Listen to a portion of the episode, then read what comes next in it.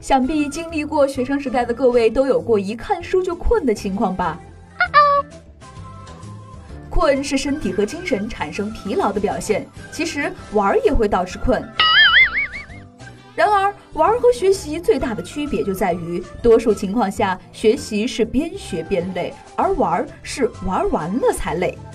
这好像看着很不公平，没辙，这是两者奖励机制不同所导致的。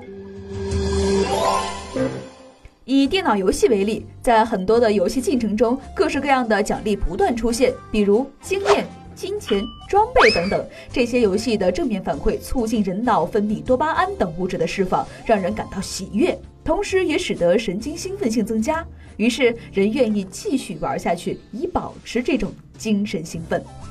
此外，多数游戏的刺激性也会促使体内某些激素，如肾上腺素的释放，使心跳加快、代谢增强。这样的血液能够更有效地传输到大脑和肌肉中，保证氧含量，带走代谢废物。总之一句话，你更加精神抖擞了。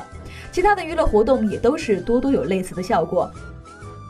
然而，娱乐活动一结束，刺激性的反馈一消失，失去了保持精神兴奋和身体紧张而消耗的能量，就会导致疲劳。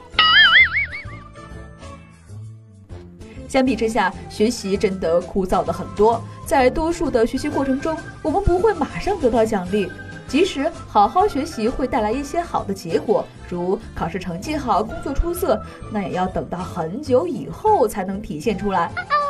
而且大多数的时候，我们对所学的内容并不感兴趣，只是为了应付、应付作业、应付考试、应付考研，